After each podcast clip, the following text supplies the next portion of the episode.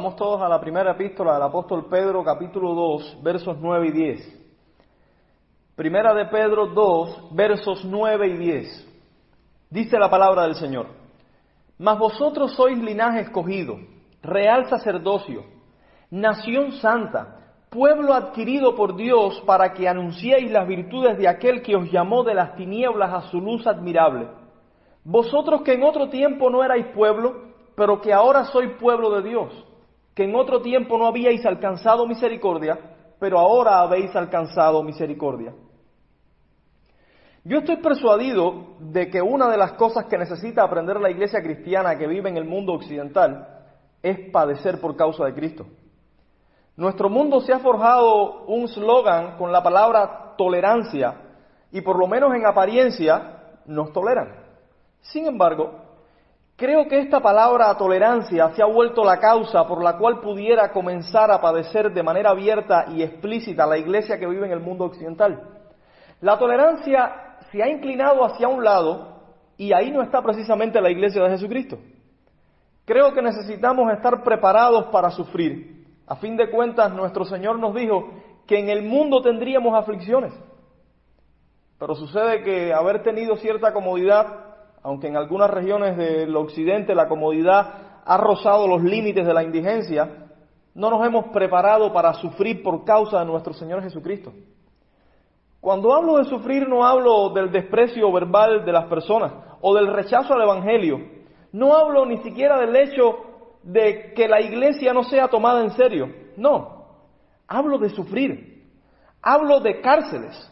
Hablo de sangre. Hablo de desalojo.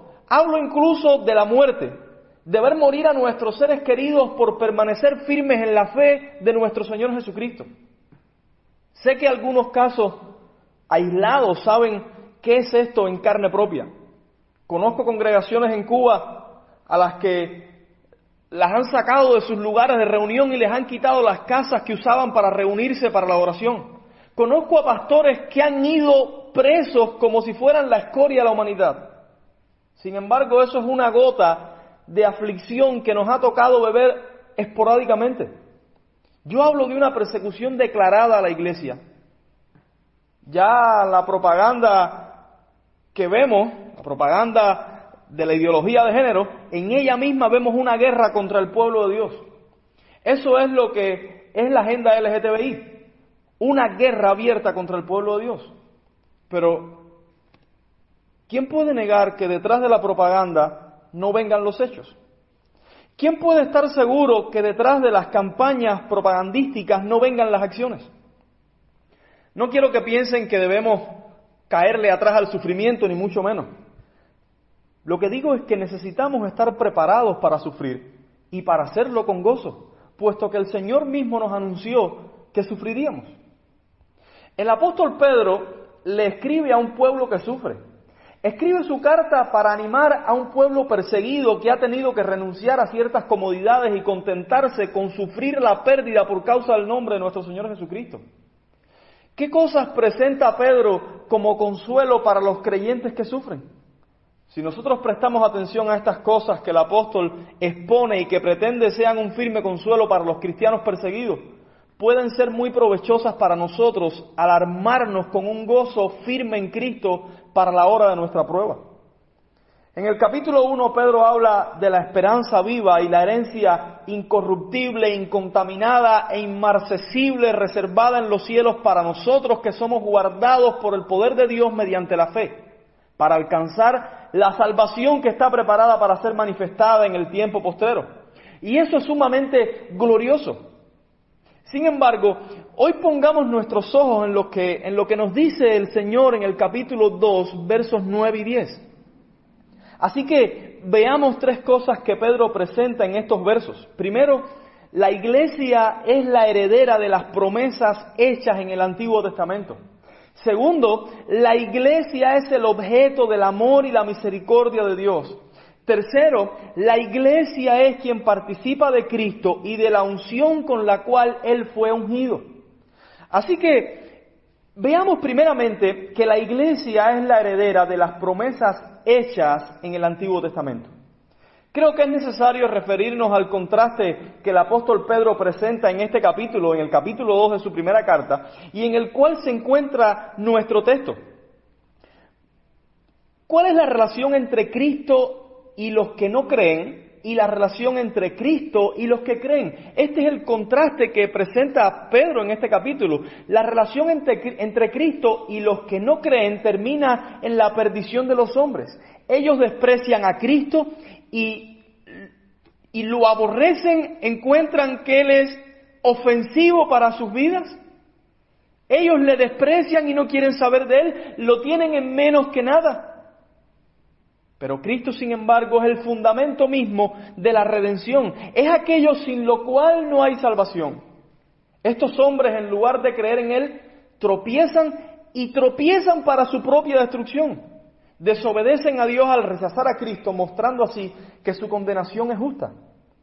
La palabra del versículo 9, traducida en nuestras Biblias como más, es decir, más vosotros, introduce la segunda parte del contraste donde el apóstol despliega los privilegios de los que creen. Deben notar, hermanos, que todos los términos que usa el apóstol para describir a la iglesia, para describir a los que creen, son provenientes del Antiguo Testamento y están en el contexto de las promesas dichas en los oídos de Israel. Éxodo 19, del 5 al 6 dice, ahora pues, si diereis oído a mi voz y guardareis mi pacto, vosotros seréis mi especial tesoro sobre todos los pueblos, porque mía es toda la tierra y vosotros me seréis un reino de sacerdotes y gente santa. Estas son las palabras que dirás a los hijos de Israel. Y en Deuteronomio 7:6 se dice, porque tú eres pueblo santo para Jehová tu Dios. Jehová tu Dios te ha escogido para hacerle un pueblo especial, más que todos los pueblos que están sobre la tierra. Y luego en el versículo 10, toma el apóstol lo que dice Oseas, y la sembraré para mí en la tierra y tendré misericordia de los Ruama y diré a lo a mí, tú eres pueblo mío y él dirá, Dios mío. Más adelante voy a detenerme a explicar lo que significan todas estas cosas, pero en este punto solo me enfocaré en mostrarles que las promesas dichas en la antigüedad son la porción de la iglesia, es decir, de los que creen en Cristo y solo de ellos, sin importar cuál sea la nacionalidad que tengan. A mí me parece lamentable el auge que está teniendo hoy en día los diferentes, que están teniendo hoy en día los diferentes movimientos judaizantes. Porque todos ellos pretenden esclavizar las conciencias de los fieles haciéndoles creer que las promesas encontradas en todo el Antiguo Testamento son la herencia de la nación de Israel, que se encuentra ubicada en el Medio Oriente. Pero esto no es verdad. Yo no quiero hacer una campaña antisemita ni mucho menos. Porque si Dios se agradara de traer a la fe en Cristo a muchos israelitas, yo estaría sumamente contento. Porque ciertamente de ellos fueron los profetas, a ellos se les dio la ley, y oyeron la promesa antes que nosotros, y como es evidente de ellos, según la carne vino nuestro Señor Jesucristo. Pero debemos ser fieles, hermanos, a la Escritura, fieles a toda la enseñanza de la Biblia. La Escritura dice que estas promesas son de los que creen, no de los que son de una nacionalidad determinada. Los que desechan a Cristo, de cualquier nación que sean, Cristo es para ellos una piedra de tropiezo y roca que hace caer. Algunos se aferran a la idea de que la nación de Israel es el pueblo de Dios.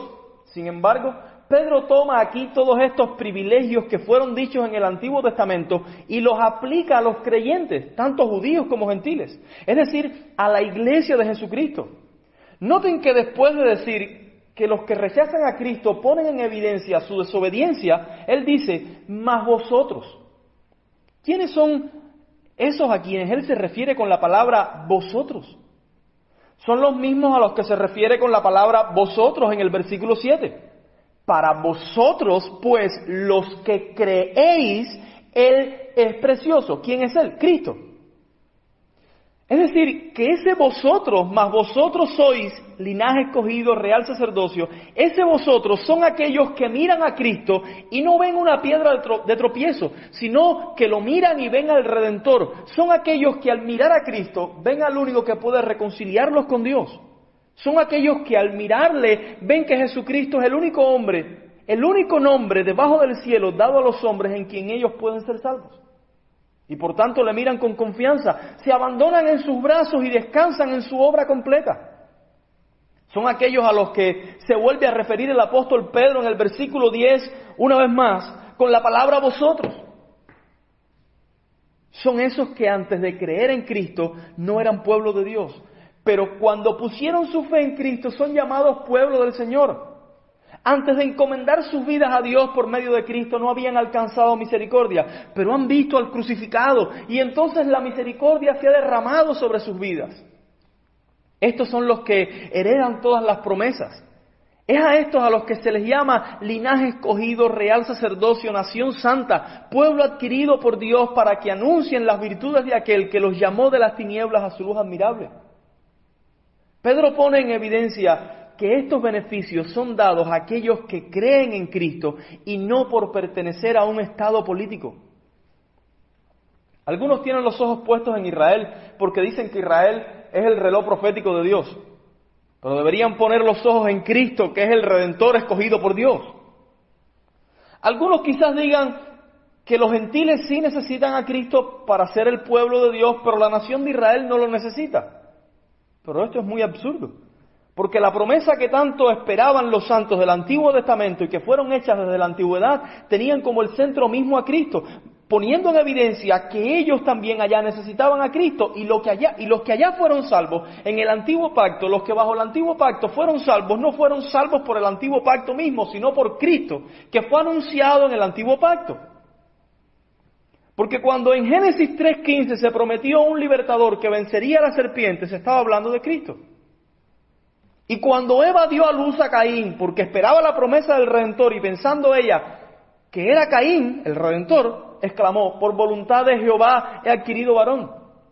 Y cuando vio que no era Caín por su maldad y habiendo éste matado a Abel su hermano, porque ella esperaba la promesa del Redentor, volvió a exclamar con esperanza cuando nació Seth, porque Dios me ha sustituido otro hijo en lugar de Abel, a quien mató Caín.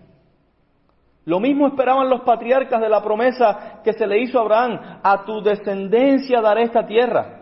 Y muy claro habla de esto el apóstol Pablo en la epístola a los Gálatas al interpretar por nosotros que esa simiente que recibiría las promesas hechas en el Antiguo Testamento es Cristo mismo y no la nación política de Israel. Él nos ayuda e interpreta el, texto y nos dice, es Cristo la simiente. Dice él, a Abraham fueron hechas las promesas y a su simiente. No dice y a las simientes como si hablase de muchos, sino como de uno, y a tu simiente, la cual es Cristo. Y en el versículo 9 del mismo capítulo dijo que los creyentes son bendecidos con el creyente Abraham. Es decir, los que creen reciben las promesas. Y es bien sabido que los Gálatas eran gentiles, que habían sido engañados en cierta manera a creer que las promesas se recibían por judaizar. Y Pablo trata de contrarrestar todo esto y les dice a ellos que no por judaizar reciben las promesas, que no por ser de la nación de Israel reciben las promesas, sino por creer en Cristo de la misma manera en que creyó Abraham. Y para exponer un último testimonio al respecto y cerrar la boca de una vez a quien se le pueda ocurrir que solo los gentiles necesitan a Cristo y no la nación de Israel, ¿qué fue lo que Dios le prometió a David cuando le dijo que siempre habría un descendiente suyo en el trono? La expresión máxima del cumplimiento de esa promesa es el Señor Jesucristo, que es hijo de David según la carne, y se ha sentado a la diestra de la majestad en las alturas para reinar sobre todas las cosas. Muchos testimonios de la Escritura me vienen a la mente que muestran que la nación de Israel también esperaba a Cristo como la promesa central de toda la Escritura, como cuando llamaron al Señor hijo de David en diferentes ocasiones. Como cuando aquel anciano en el templo, cuando tomó al niño Jesús en su mano, dijo, Señor, ya puedes llevar de este mundo a tu siervo porque han visto mis ojos la salvación.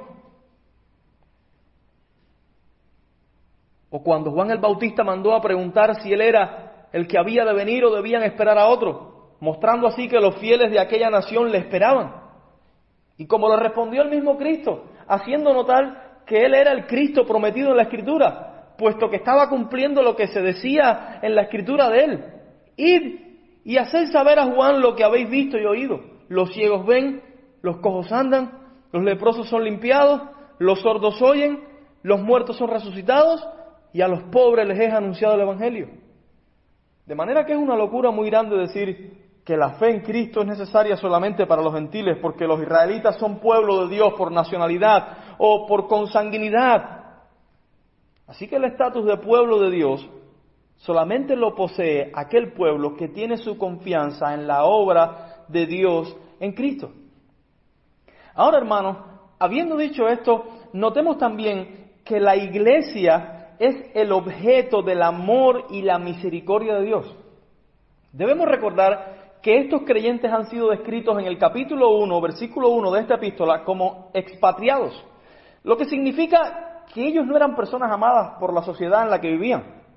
Las sociedades de la antigüedad estaban unidas por gremios y estos gremios tenían deidades sobre las que se basaban sus relaciones. Para decirlo de otra manera, la religión era lo que unía a la sociedad. Si tú eras un artesano, por ejemplo, pertenecías al gremio de los artesanos y por ende debías adorar a la deidad que representaba a los artesanos. Si tú creías en Cristo y ya no adorabas más a la deidad que representaba a los artesanos, tú eras expulsado de la sociedad de artesanos y nadie hacía negocios contigo, lo que significaba que tú pasabas a ser rechazado por las personas que conocías y si por alguna razón el gremio de los artesanos comenzaba a tener problemas económicos o de cualquier otra índole, tú ibas a ser culpado porque habías traído la maldición de aquella deidad sobre la asociación de artesanos por haber abandonado al Dios que la representaba. En el siglo V, cuando Roma fue tomada por Alarico I, mucha gente culpó al cristianismo porque ellos habían abandonado las deidades de Roma para adorar a Cristo. Y en su libro la ciudad de Dios, Agustín de Hipona, además de dar consuelo a los creyentes que vivían en Roma, diciéndoles que ellos tenían una ciudad con cimientos inconmovibles, que es la iglesia de Jesucristo, defiende también al cristianismo de las calumnias que le lanzan y dice que si alguien ha traído la destrucción sobre Roma, son precisamente los que adoran a los dioses paganos en lugar de volverse a Cristo.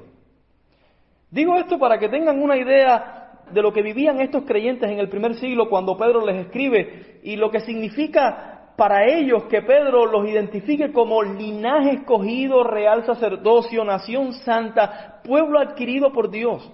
Pedro les está diciendo que ellos son el, objeto del amor y la misericordia de Dios. Primeramente, hermanos, la elección soberana de Dios muestra que la iglesia es el objeto del amor de Dios en Cristo. Ellos son linaje de Dios. Ellos son linaje escogido, linaje que Dios ha seleccionado, aquella aquella verdadera y más sublime gran nación que Dios le prometió a Abraham que saldría de sus lomos, aquella que fue seleccionada desde la eternidad para gozar de la benevolencia de Dios. Cuando la carne humana no existía y las estrellas aún no brillaban en el cielo, cuando ni siquiera había cielo para contener estrellas, cuando el tiempo no corría porque aún no había tiempo como lo conocemos hoy, en aquella eternidad secreta Dios había elegido un pueblo para que gozara de su amor y su misericordia. Y los creyentes a los que Pedro les escribe eran parte de ese pueblo. Sufrían persecución, pero eran linaje escogidos. La sociedad los tenía en poco pero eran linaje escogido. Probablemente habían perdido posesiones y sus negocios, pero ellos eran linaje escogido y es muy probable que algunos hubieran muerto, pero aún así, a pesar de todas estas dificultades, eran el linaje escogido. Ellos eran el objeto del amor de Dios desde la eternidad. Ahora imaginen, imaginen qué glorioso consuelo saber que tus sufrimientos no significan que Dios te aborrece. Imagina qué gozo es estar consciente de que el ojo de Dios está sobre ti desde la eternidad. Un pueblo apartado para ser posesión exclusiva de Dios. ¿Cuándo se ha metido alguien con el pueblo de Dios y ha terminado bien parado? ¿Y por qué es esto así? Porque el pueblo de Dios es el objeto del amor especial de Dios. Pero no solo esto, la redención lograda por Cristo muestra que la iglesia es el objeto del amor especial de Dios. Pedro dice que ellos son un pueblo adquirido. Y esto apunta a la obra redentora lograda por Cristo. Pablo en 1 Corintios 7, 23 dice, por precio fuisteis comprados. Y el mismo Pedro en el capítulo 1 les dice que fueron rescatados de su vana manera de vivir, no con cosas corruptibles como oro o plata, sino con la sangre preciosa de Cristo. Ahora, hermanos, presten atención a esto. ¿Cuán grande debe ser la magnitud del amor de Dios para los creyentes que Dios dio como precio para su rescate la sangre de Cristo? ¿Cuán grande debe ser la magnitud de ese amor cuando el Padre entregó la sangre de su Hijo y al Hijo mismo como el rescate por su pueblo? ¿No significa esto que Dios ama de una manera especial a los que creen? ¿No es eso, no es eso mismo lo que nos quiere señalar el apóstol, el apóstol Juan al decirnos, mirad cuál amor nos ha dado el Padre para que seamos llamados hijos de Dios? Noten, mirad, presten atención, presten atención, fijen todos sus sentidos en esto, consideren cuán grande es el amor que nos ha dado el Padre para que seamos llamados hijos de Dios. Y somos llamados hijos de Dios, hermanos, por la redención lograda por Cristo. Si no, si no concebimos y no comprendemos que el amor de Dios se manifiesta de una manera especial con su pueblo y que Dios ama de una manera inigualable a su pueblo, al contemplar la redención lograda por Cristo, no sé hermanos qué otra cosa deberíamos contemplar para comprender que Dios nos ama de manera inigualable. Y si Cristo mismo se entregó voluntariamente por lo suyo, como es evidente, porque Él dijo yo pongo mi vida para volverla a tomar, Nadie me la quita, sino que yo de mí mismo la pongo. ¿No significa que los creyentes son el objeto del amor de Cristo? Consideren, hermanos, que el Hijo Eterno tomó nuestra naturaleza sin pecado, pero con todas sus debilidades relacionadas para sufrir el juicio de los hombres y el juicio de Dios en lugar de su pueblo.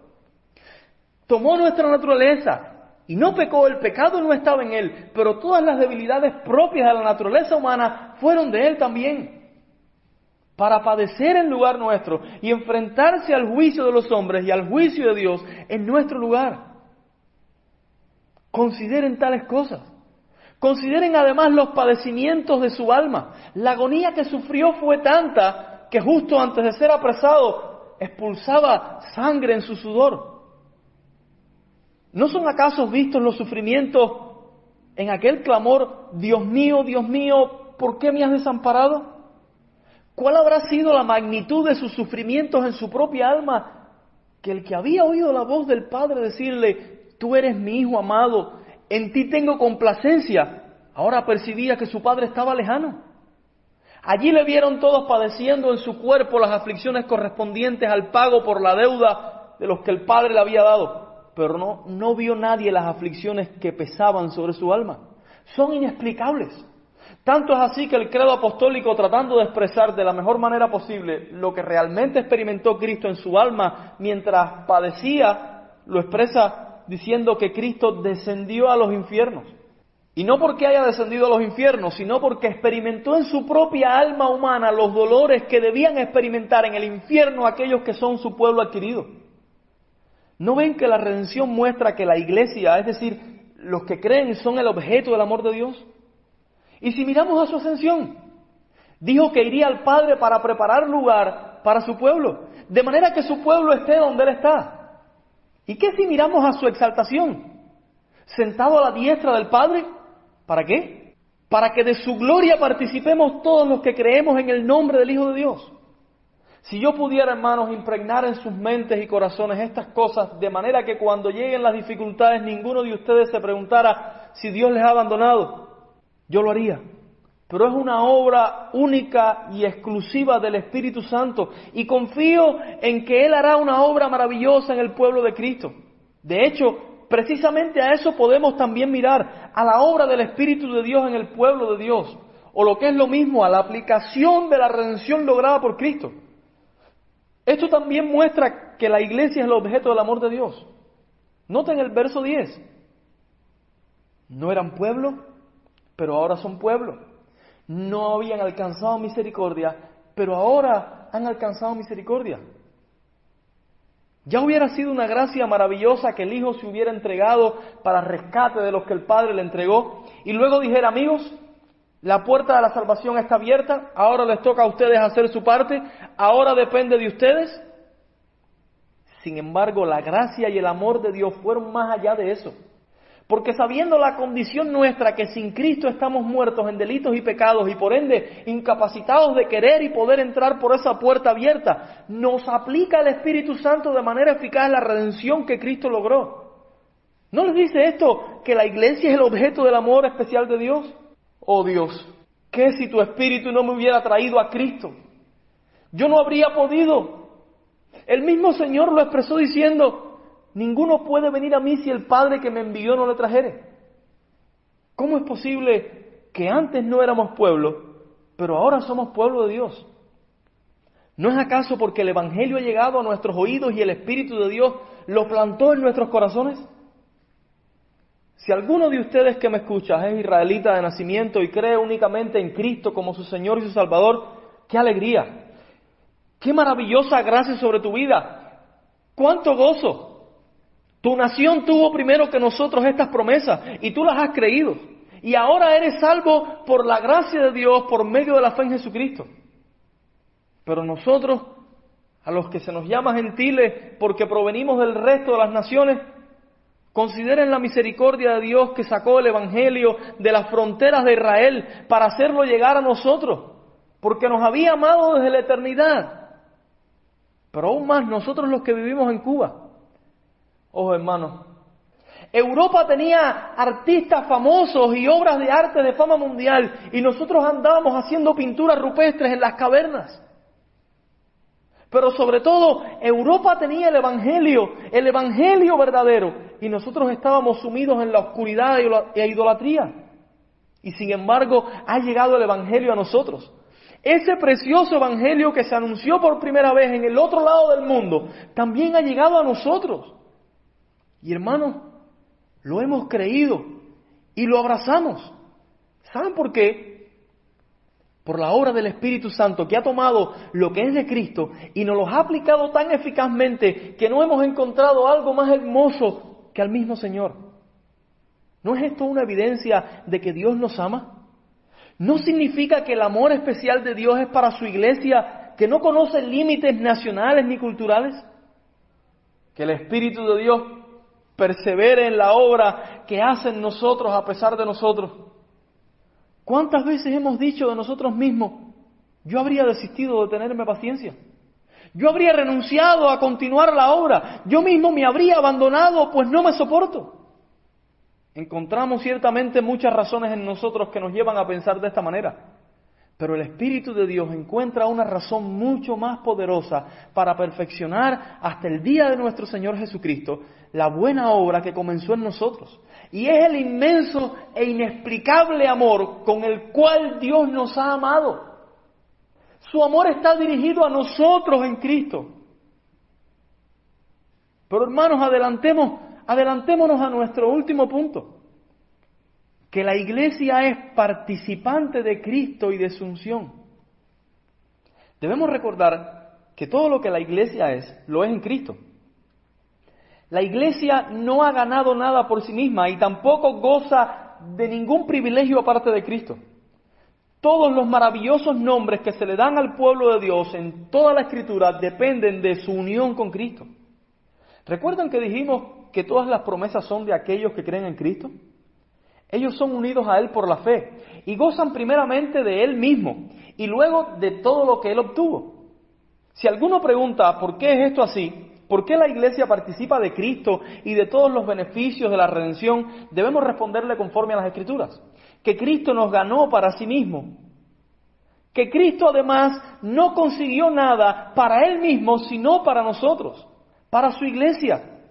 Y sería contra el propósito de Dios revelado en su palabra y además contra toda lógica que la iglesia quedara excluida mirando al Salvador de lejos sin acceder a sus logros, cuando éste obtuvo todo para la iglesia. ¿Por qué hemos alcanzado misericordia si no porque estamos en Cristo? ¿Por qué somos pueblo de Dios ahora si no porque estamos en Cristo? Participamos de Él. ¿No nos recuerda esto el bautismo? Que participamos de su muerte, sepultura y resurrección.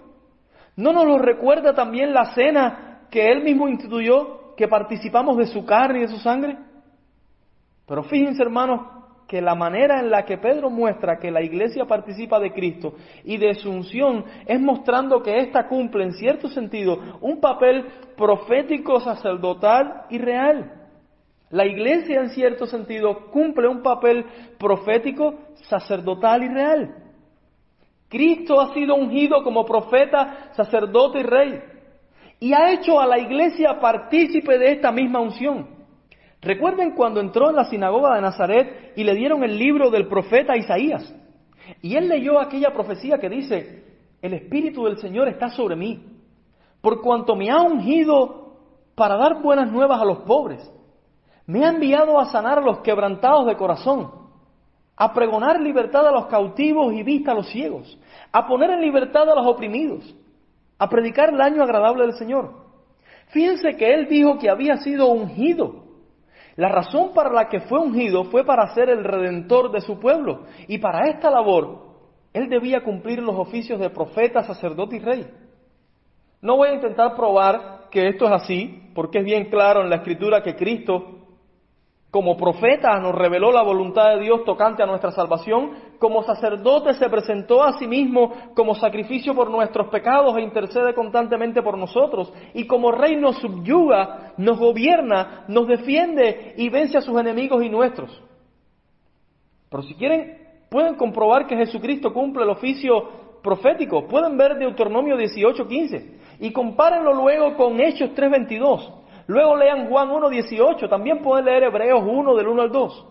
Y para que comprueben que Jesucristo cumple el oficio de sacerdote, pueden ver el Salmo 110, verso 4, y especialmente la carta a los Hebreos.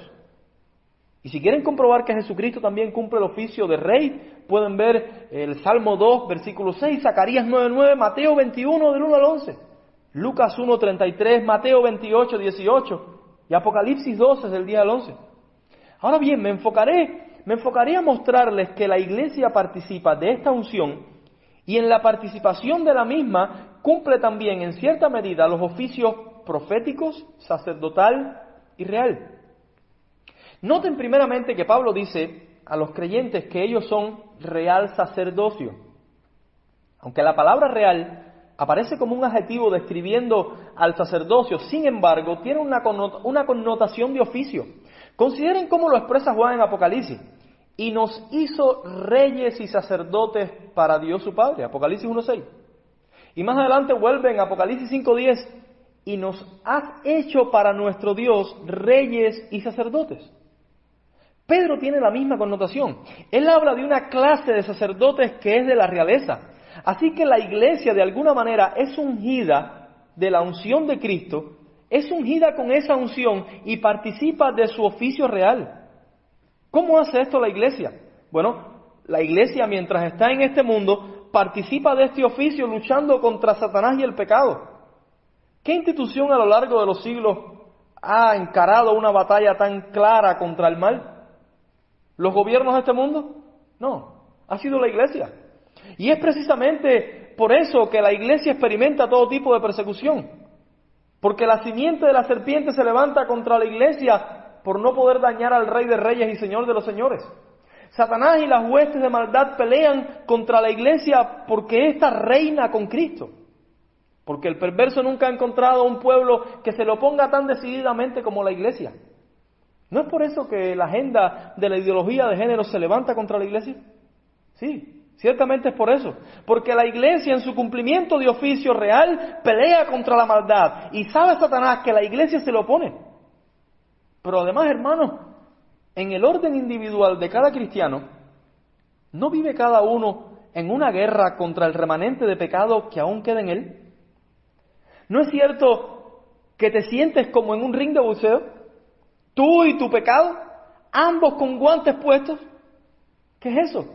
¿Qué es eso sino que la iglesia unida a Cristo participa de la unción con la que Él fue ungido y que Él como rey la ha hecho reinar con Él? Pero además consideren que cuando llegue aquel día en el que todas las cosas lleguen a su fin y sean consumados los tiempos, la iglesia reinará con Cristo de una manera gloriosa por siempre sobre todas las criaturas. Ahora, piensen en los cristianos a los que Pablo les escribe y que se encuentran padeciendo por causa del nombre de Cristo. Y se preguntan, ¿dónde están los consuelos y las glorias que se prometen en el Evangelio? Pero les dijo que ahora por un poco de tiempo, si es necesario, tengáis que ser afligidos en diversas pruebas. Se lo dijo en el capítulo 1. Pero luego les dice que aunque ahora sufren, también reinarán con Cristo. Y que esas dificultades que enfrentan es porque participan del oficio real de Cristo y el maligno quiere destruirlo. Sin embargo, no logrará tal cosa. Y que al final ese oficio real de Cristo se manifestará de una manera tan gloriosa cual ellos nunca lo han visto y que ellos mismos serán manifestados con Él y reinarán con Él por siempre. Aquí, hermanos, hemos de encontrar valor para padecer por Cristo y consuelo. Porque si nosotros hemos creído en Cristo, en Él somos los herederos de las promesas.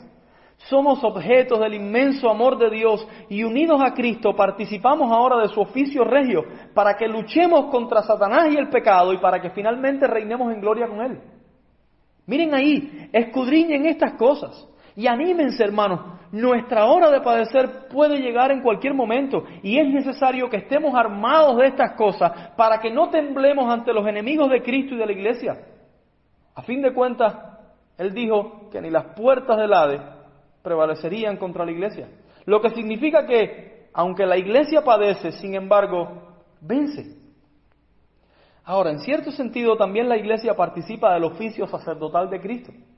Antes de que alguien tome una línea de pensamiento que se aleje de la escritura, es necesario que diga que esto no significa, no significa que la iglesia expía su propio pecado o que la iglesia perdona pecados o cualquier otra falacia. No significa esto. La Iglesia Católica ha enseñado cosas semejantes a esas, pero nosotros no somos de los que pisotean la Escritura y quitan el honor a Cristo. Nosotros decimos lo que vemos en la palabra de Dios y en nuestro texto, que los creyentes son sacerdotes porque están unidos a Cristo. Pero para exponer más claramente por qué Cristo ha hecho a los creyentes sacerdotes, vean que es para que se ofrezcan a Dios como sacrificio vivo, santo y agradable a Dios por medio de Cristo. Los creyentes somos una ofrenda de olor grato a Dios por medio de Cristo. Nuestras vidas son entregadas a Él y aunque todavía imperfectas, sin embargo la obra del Hijo encarnado por nosotros y la aplicación de esa obra por parte del Espíritu Santo en nosotros es tan eficaz que nuestras vidas desprenden un dulce aroma a Cristo. Miren hermanos, la cruz fue el altar donde Cristo se ofreció como sacrificio a Dios. ¿Por qué tendríamos nosotros un altar diferente para ofrecernos a Dios? Nuestras almas jamás sufrirán las agonías que sufrió Cristo, pero nuestro altar no ha de ser diferente al de Él. Que Dios haya concedido a algunos cristianos y en ciertas épocas cierta tranquilidad para que la iglesia se ofrezca a Dios con libertad, no tiene que ser cierto que eso ha de ser así siempre. Y no que nuestra cruz tenga el mismo significado que la cruz de Cristo. No que nuestra cruz tenga la misma connotación que la de Él. Ya he dicho que no somos sacerdotes en el sentido expiatorio ni mediador. Sin embargo, si la cruz fue su altar, nuestra cruz será el nuestro. ¿No ven que el sufrimiento de los creyentes es el fuego encendido para que nuestras vidas sean ofrecidas a Dios como sacrificio? El sufrimiento de los hijos de Dios siempre redunda en la gloria de Dios, la fortaleza y el crecimiento de la iglesia y para los que padecen produce un cada vez más excelente y eterno peso de gloria. Ahora, también he dicho que la iglesia participa del ministerio profético de Cristo, para lo cual Él la ha hecho partícipe de la unción con la cual Él fue ungido sin medida. Aclaro que esto no significa que la iglesia tiene que estarse inventando por ahí nuevas revelaciones. No. La iglesia no tiene que estar inventándose por ahí nuevas revelaciones, ni visiones, ni supuestas profecías, ni nada por el estilo. Sin embargo, la iglesia en su desempeño profético tiene el sagrado deber de confesar el nombre de Cristo y proclamar la revelación de Dios que ya nos ha sido dada en las sagradas escrituras. Pedro lo dice de la siguiente manera, para que anunciéis las virtudes de aquel que os llamó de las tinieblas a su luz admirable. La iglesia tiene la sagrada tarea de anunciar la excelencia, las glorias de Cristo. No sus propias ideas y sueños, sino a Cristo. No los inventos de un hombre, sino a Cristo. No las locuras de los codiciosos, sino a Cristo y solo a Cristo. El apóstol Juan le recuerda a sus lectores su participación en la unción de Cristo para que cumplan su desempeño profético contra los herejes. Él les dice, pero vosotros tenéis la unción del santo y conocéis todas las cosas. Y más adelante les dice otra vez, pero la unción que vosotros recibisteis de Él permanece en vosotros y no tenéis necesidad de que nadie os enseñe, así como la unción misma os enseña todas las cosas. Y es verdadera y no es mentira. Según ella os ha enseñado, permaneced en Él les insta a permanecer y proclamar la verdad porque ellos tienen la unción de Cristo. En otras palabras, no escuchen a los herejes en sus delirios. Quienes participan de la unción con la cual Cristo fue ungido son ustedes, los que creen. Y por tanto, quienes tienen el sagrado deber, como profetas, de comunicar la verdad, son ustedes, los que están unidos a Cristo por la fe. Así cumple la iglesia su labor profética, proclamando la verdad de la Escritura. Pero hermanos y amigos, ¿qué cosa trae más problemas y dificultades a la iglesia que proclamar la verdad de la Escritura? Tanto es así que algunos perversos para evitarse los problemas abandonaron la verdad y comenzaron a proclamar aquellas cosas que les beneficiaban y les evitaban los problemas. Pon en boca de cualquiera el nombre de Buda. Pon en boca de cualquiera el nombre de Confucio o de cualquier otro. Y pasará desapercibido y si lo notan es para escucharlo y hasta para, para aplaudirlo. Pero pongan el nombre de Cristo en la boca de un hombre y verán lo que sucede. Es como si hubieran puesto una epidemia en la boca de aquel personaje. Pero ¿ha de detenernos eso? ¿Ha de frenarnos eso? La iglesia es columna y baluarte de la verdad. Cristo mismo es la verdad. ¿Por qué cosa padecían aquellos creyentes a los que el apóstol Pedro les escribió esta carta, si no por el nombre de Cristo, sino por la verdad? ¿No hemos nosotros de esperar también persecución si hablamos la verdad? Vean ustedes que la ideología de género, que ha tomado mucho auge hoy en nuestro país, se opone abiertamente a la verdad. Y la verdad que nosotros proclamamos se opone abiertamente a ella. Ellos nos ordenan que no hablemos más en el nombre de Cristo. ¿Y qué hemos de responderle? Juzgad si es justo delante de Dios obedecer a vosotros antes que a Dios. ¿Creen ustedes que ellos van a darnos una sonrisa amistosa? No lo harán. Procurarán acabar con nosotros si les fuera posible. Pero hermanos, eso no es nada nuevo. Todos los siglos tienen esa misma marca. Amenazas y muertes contra la iglesia, igual que las que respiraba Pablo antes de ser interceptado por el Señor cuando iba camino a Damasco. ¿No hicieron eso con Policarpo cuando lo apresaron por ser cristiano? Y trataban incluso los gobernantes de que se retractara de su fe. Después de mucha insistencia para que el anciano Policarpo se retractara y no obtener ningún fruto, el procónsul le, empezó a amenazar. Le dijo el procónsul, tengo fieras a las que te voy a arrojar si no cambias de parecer. Y respondió Policarpo, puedes traerlas. Pues un cambio de sentir de bueno a malo, nosotros no podemos admitirlo. Lo razonable es cambiar de lo malo a lo justo. Volvió a insistirle el procónsul, te haré consumir por el fuego ya que menosprecias la fiera, como no mudes de opinión. Y Policarpo le dijo, me amenazas con un fuego que arde por un momento y al poco rato se apaga. Bien se ve que desconoces el fuego del juicio venidero y del eterno suplicio que está reservado a los impíos. Mas, en fin, ¿a qué tardas? Trae lo que quieras. Hermano, así se expresa un creyente, porque sabe que el martirio es algo que en algún momento no podrá evitar, pero él sabe que ha de permanecer firme, firme a su encomienda, firme y confiando en el nombre de Cristo. Vean hermanos, vean cuánto consuelo hay en estas cosas. Primero, nosotros los creyentes somos los herederos de las promesas hechas en el Antiguo Testamento porque estamos unidos a Cristo por la fe.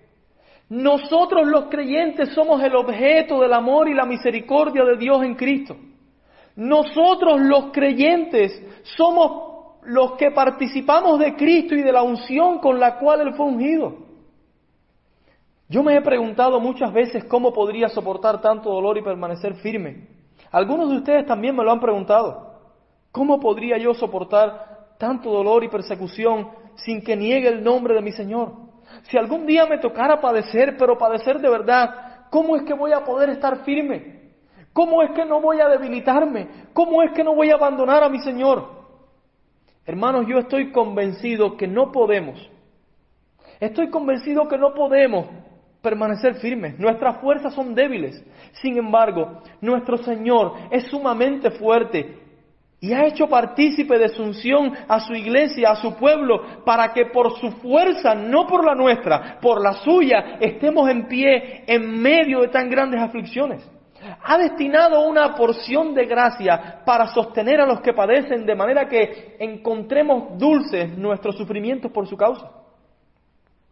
¿Con qué fuerzas creen que el apóstol Pedro, el mismo que escribió esta carta, con qué fuerzas creen que se atrevió a pedir que le crucificaran boca abajo porque no se consideraba digno de morir como había muerto su Señor?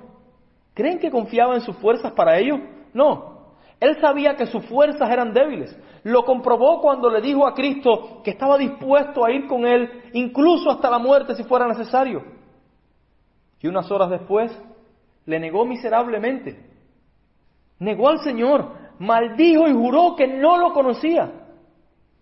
Pero al final de su vida, justo frente al martirio, ya no se apoyaba en sus propias fuerzas, sino que un poder sobrenatural le cubría e iba dispuesto a su cruz. O cuando los amigos de Pablo le trataban de persuadir a que no fuera a Jerusalén porque sabían que lo iban a apresar, ¿con qué fuerza dijo él, ¿Qué hacéis llorando y quebrantándome el corazón? Porque yo estoy dispuesto no solo a ser atado, vas aún a morir en Jerusalén por el nombre del Señor Jesús. Y de hecho murió en Roma más tarde. Con la fuerza de la gracia de Dios que se le dio para esa ocasión, con esa fuerza, Pablo dijo eso.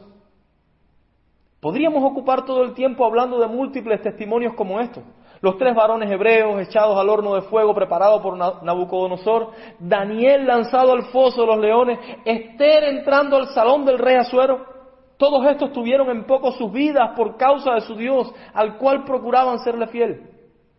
Ellos se sostenían no con su fuerza, sino con una gracia que recibían del cielo. Así que hermanos, no se preocupen ni teman. Persecuciones vendrán, pero Dios nos sostendrá. Nos sostendrá para que nuestra cruz nos sepa a gloria.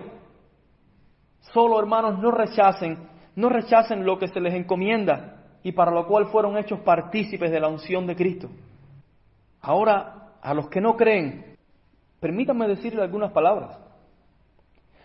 ¿Por qué no te acercas a Cristo? Ah, no me acerco a Cristo porque si todos esos sufrimientos que tú dices son los que me esperan en este mundo, no quiero yo pasar ni de lejos. Mejor me voy a escuchar la predicación de otro Cristo. Me voy a escuchar la predicación acerca de ese Cristo que prospera económicamente. Eso dices. Ese Cristo que da riquezas y grandezas en este mundo. Me voy a escuchar a ese Cristo que llena de comodidades a las personas en este mundo. Voy a escuchar acerca de un Cristo que me cause menos problemas. Quizás ese sea tu argumento. Pero debo decirte que ese Cristo del que tú hablas es un Cristo falso. Es un Cristo inventado por el mismo Satanás para arrastrar a las almas necias al infierno. Es el Cristo falso que promete riquezas en este mundo y garantiza el infierno en el mundo venidero. Es el Cristo falso de los codiciosos, de los vanagloriosos, de los egoístas y de todos los que tienen su corazón en las cosas vanas de este mundo. ¿Quieres ver lo que dijo el Cristo de la Biblia? El verbo hecho carne, el unigénito Hijo de Dios. ¿Quieres ver lo que prometió? Escucha, en el mundo tendréis aflicción. Pero escucha más, el siervo no es mayor que su Señor. Si a mí me han perseguido, también a vosotros os perseguirán. Así que, amigo, no creas a los que hablan de un Cristo sin sufrimiento. Pero además, ¿sabes que las aflicciones del tiempo presente que sufren los que confían en el Cristo verdadero no son nada comparables con la gloria venidera que en ellos ha de manifestarse? Porque de la misma manera que nuestro Señor Jesucristo sufrió primero y después fue exaltado en gloria, así también nosotros los que creemos debemos sufrir primero por su causa, por causa de su nombre, en este mundo, pero después seremos llevados a la gloria. Y no sufrimos para purgar nuestros pecados, sino para ser semejantes a Él. Así que, ¿por qué te detienes aún y no confías en Cristo? Pon en Él toda tu confianza y arrepiéntete de tu pecado y entonces ciertamente padecerás en este mundo. Pero la gloria que disfrutarás después borrará el recuerdo de tus dolencias por la eternidad. Cree en Cristo, en el Cristo de la Biblia. Cree en Él. Ahora permítanme una palabra para los que planean nuestro mal, para los que quieren desaparecer el nombre de Cristo y a su iglesia. Yo quisiera que tus ojos fueran abiertos Quisiera que pudieras ver la magnitud de tu maldad y por la gracia de Dios confiaras en Jesucristo y que volvieras a Él de todo tu corazón. Quisiera que tu corazón duro fuera quebrantado y te humillaras delante de Dios y recibieras el perdón que ahora gozamos nosotros los que somos de Cristo. Quisieras que fueras como el apóstol Pablo que iba persiguiendo a la iglesia, pero el Señor lo interceptó en el camino y cambió el corazón de Pablo. Y Pablo fue uno de los, de los hombres que más contribuyó y trabajó para la obra del Señor. Quisieras que fueras como él. Sin embargo, si tú persistes en tu maldad, sabe que tu fin es extremadamente lastimoso. Sonríe ahora mientras el Señor te concede que te diviertas oprimiendo un poco a su iglesia que mientras más procuras el mal del pueblo de Dios, más mal acumulas para ti mismo. ¿No has oído lo que dijo el Señor a Abraham y con él a los que son de la fe? Bendeciré a los que te bendijeren y a los que te maldijeren maldeciré. Haz mientras Dios te lo concede el trabajo de Satanás, que nosotros la iglesia de Jesucristo padeceremos como Job, pero recuerda que Job terminó con mucha más gloria que la que antes tuvo. Dios puede si quiere librarnos de tus manos, pero si no lo hace, nos dará gracia para soportar tus azotes. Pero debes saber que mientras más oprimas a la iglesia, más proclamaremos el nombre de Cristo. Mientras más aflicción nos provoque, más olor grato desprenderán nuestras vidas en nuestra entrega a Dios por medio de Jesucristo. Y mientras más oposición a la causa de Cristo presente, más lucharemos nosotros con la espada del Espíritu en la mano y para la gloria de Dios en Jesucristo. Iglesia del Señor Jesucristo, adelante. Mayor es el que está en nosotros que el que está en el mundo. Amén.